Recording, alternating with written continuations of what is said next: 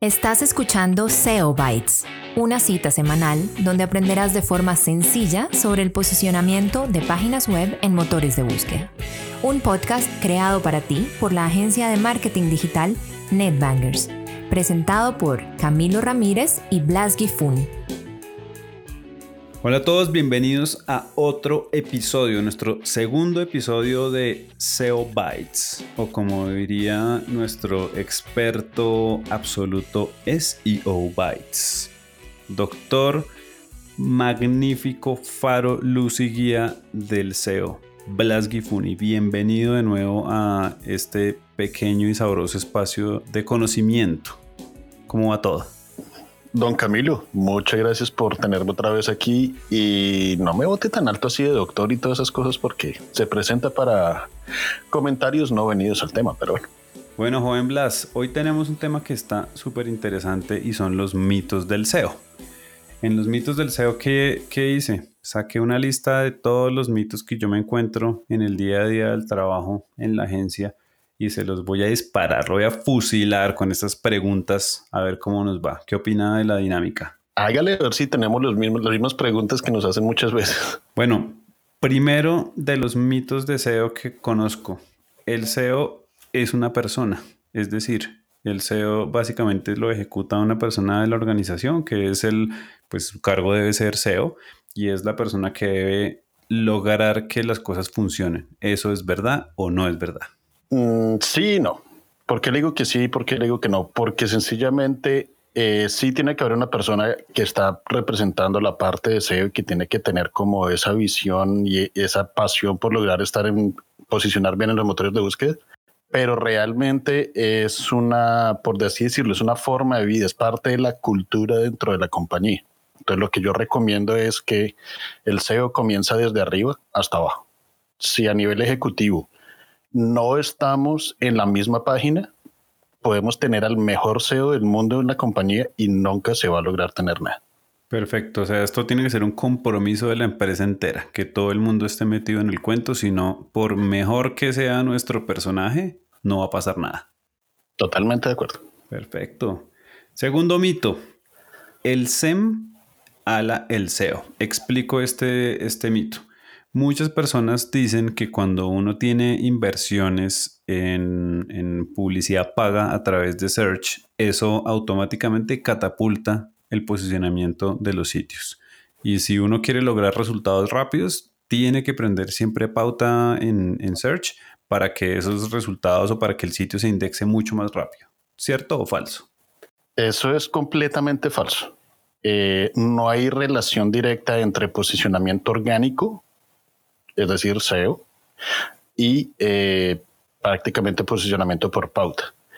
Hay algo que considerar y que, eh, lo, que puede ser que confunde muchas, muchas veces las personas es que cuando su pauta aparece, ya crea un nivel de intención, lo cual hace que la gente empiece a buscar su marca.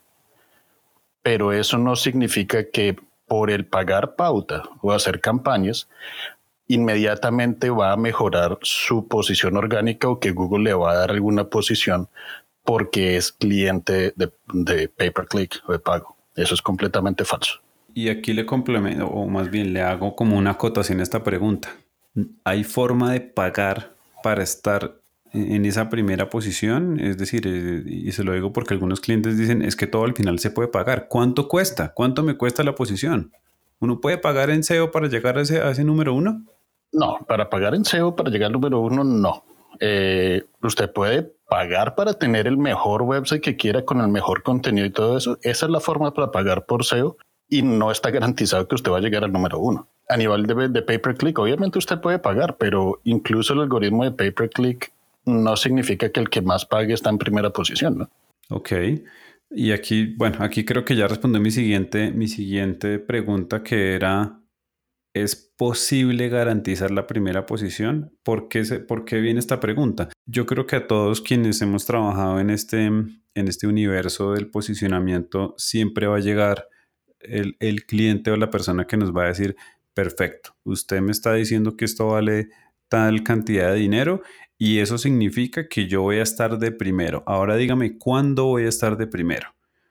¿Es posible de alguna manera garantizar estar de primero? Ya dijimos que no, hay plata que pague, digamos, e-, ese cupo, pero ¿hay forma de garantizar esa primera posición desde alguna implementación particular? No, no hay, no hay ninguna forma de garantizar eso. Y yo, lo, yo, yo he tenido esta misma pregunta varias veces y no precisamente por, lo, por, por, por clientes o, gente que me quiere contratar, sino porque la, mi competencia viene a decirles, les garantizo que los pongo en primera posición. Eso es algo que nadie, nadie, absolutamente nadie puede garantizar. ¿Qué es lo que uno puede garantizar? Voy a hacer todo lo mejor que puedo. Eh, basado en casos pasados, he logrado posicionar estos websites bajo estas palabras claves en primeras posiciones y digamos que me tomó tanto tiempo. Pero eso no significa que uno pueda garantizar la primera posición, empezando porque la, la competencia también es inteligente, la competencia también se mueve y no solamente eso, también el usuario va cambiando la forma como busca. Entonces, completamente ilógico decir que alguien puede garantizar la primera posición. Entonces, por favor, usted que nos está escuchando, usted gerente de mercadeo que tiene su agencia y le está diciendo esto, tenga en cuenta que no se lo van a garantizar. Y sobre todo, tenga en cuenta que si se lo están garantizando, seguramente le están vendiendo humo. Hay que considerar que eso es una inversión a largo plazo.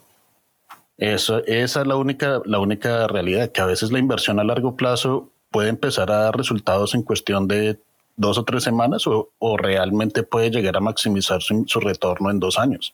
Por eso es que hay que ser mucho más estratégico que sencillamente ejecutar campañas de SEO y ya. Claro. Bueno, siguiente mito. Google favorece a los grandes. Las grandes compañías son las que en realidad tienen la ventaja porque tienen grandes inversiones, porque al final son marcas reconocidas y a Google le va a gustar que esas marcas aparezcan más. ¿Cierto o falso? Esta pregunta me encanta porque es falso. Así, sin dejar un cliffhanger ni nada, esto es completamente falso por varias razones. Uno, eh, no hace mucho tiempo Google, a través de John Miller, dijo, nosotros no indexamos websites, nosotros indexamos páginas. Es decir, para Google cada página tiene su poder, cada página tiene su razón de ser y cada página va a contestar una solución para un usuario. ¿Qué es lo que pasa? Que normalmente se piensa que favorecen a las marcas grandes porque adivine quién están quiénes están haciendo bien el trabajo las marcas grandes, los que realmente entienden el, poder y el valor de aparecer bien posicionados en los motores de búsqueda. Es por eso. O sea que si yo no tengo un gran presupuesto, ¿estoy muerto en SEO? No, prácticamente si usted, si no tiene buen presupuesto, pero usted tiene una buena forma de, por ejemplo, describir su producto, de representar lo que hace, de explicar fácilmente cómo hace lo, cómo usted es experto en su área y cómo le facilita las cosas a, su cliente ideal, usted le puede ganar a compañías gigantes. Es más, esto lo logré, lo logré comprobar con un cliente que es un estudio de una sola ubicación en un pueblo aquí en Florida y logramos posicionarlos en un keyword bastante amplio y ahorita están en primera posición, eh, muy por encima del de, de, quienes inventaron la tecnología que ellos venden, muy por encima de otros eh, proveedores de esos servicios.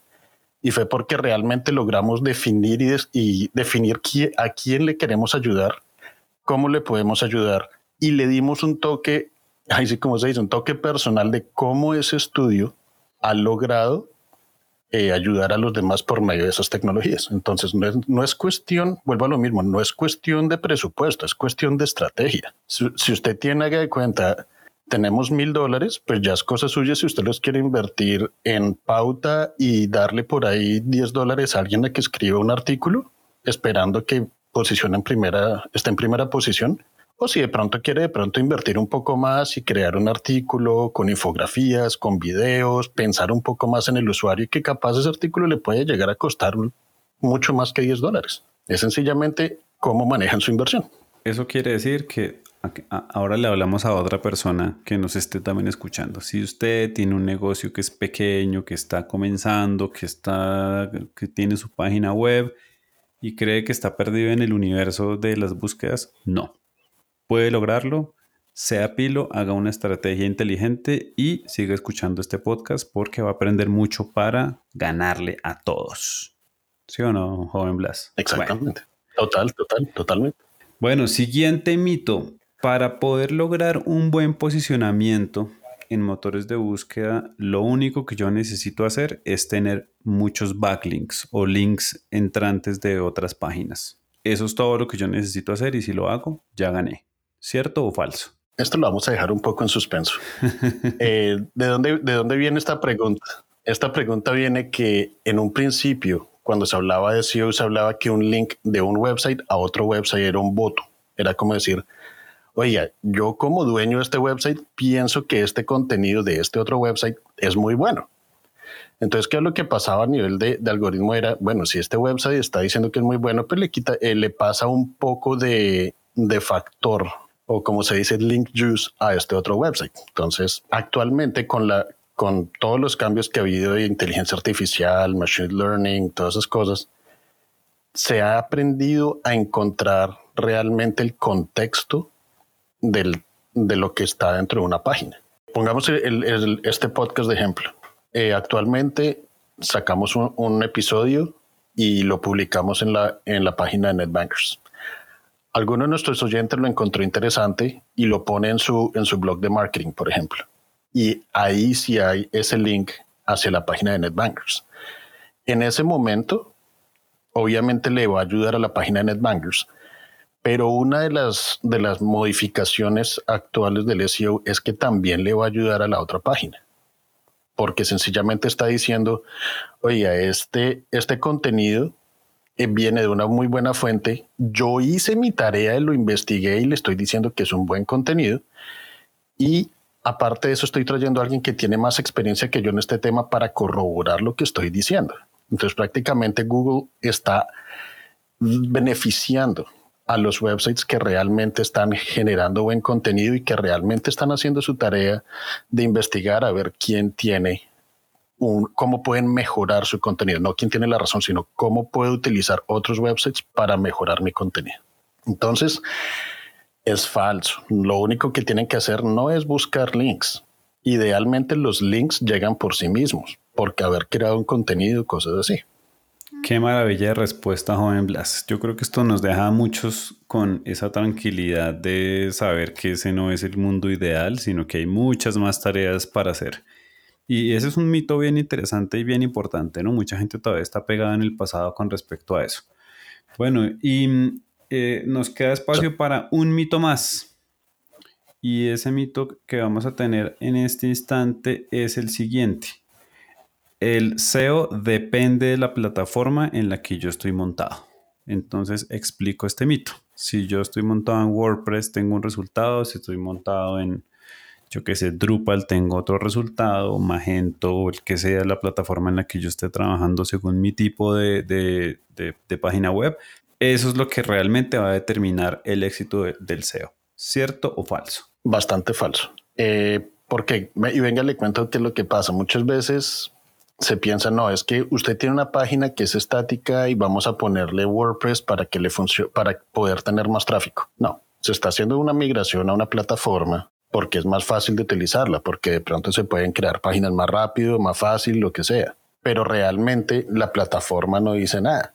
Ahora, ¿dónde viene a aplicar la problemas de plataforma a nivel técnico? Digamos, si, la plataforma de por sí es muy demorada, tiene mucha carga de cosas y cualquier cosa que retrase o agregue código innecesario, obviamente nos va a perjudicar. Pero realmente la plataforma no influye lo que influye es la forma como se usa la plataforma. Eso también va para en el caso de los plugins. Por ejemplo, hay gente que dice, no, es que ya terminé el website, voy a hacer SEO y le voy a poner Yoast. No, usted le está poniendo. Bueno, pero, pero, pero no, no sea cruel con la gente. Uno, usted ya hablándoles ahí de plugins y de Yoast y de un montón de cosas. Entonces, por favor, hay que controlarlas porque todo ese conocimiento nos atropella. Buen punto, buen punto. Fíjense que a través del primer, el primer episodio y a través de este, ¿qué es lo que más he traído el tema? Pensemos en el usuario, pensemos en cómo nuestra compañía, nuestra marca personal, nuestro lo que queramos, está influyendo en la vida de los demás. Si tenemos un website que no carga rápido, eso nos está influyendo, independientemente de la plataforma. Si nuestra plataforma es bien complicada de manejar y siempre va a necesitar un desarrollador para subir así sea un artículo pequeño o crear una nueva página, eso también está afectando mi negocio porque no puedo moverme a la velocidad que necesito. Pero de ahí a decir que la plataforma es lo que hace que un website esté mejor o no posicionado es completamente falso. Blas, muchas gracias por sacarnos de la ignorancia de los mitos del SEO. Yo creo que vamos a ir hasta aquí el día de hoy con estos mitos. Vamos a ir, además a irnos a investigar la mitad de las cosas que dijo Blas, porque cuando comienza a ponerse con esos términos difíciles, pues nos toca como buscar qué hacer. Los invito al siguiente episodio que vamos a tener. Ya saben que todos los martes de todas las semanas vamos a estar aquí con ustedes con un nuevo capítulo. Escúchenlo cuando quieran, no tiene que ser el martes, puede ser martes la siguiente semana, el lunes, el jueves, el domingo, cuando quieran. El próximo capítulo es muy interesante porque vamos a hablar acerca del SEO más allá de lo técnico. Vamos a hablar un poco de estrategia, vamos a hablar de un tema muy interesante que se llama EAT. Joven Blas, muchas gracias. Nos vemos en el siguiente capítulo. Listo, muchas gracias y nos veremos en el hablar de IT en el próximo. Hasta luego todos.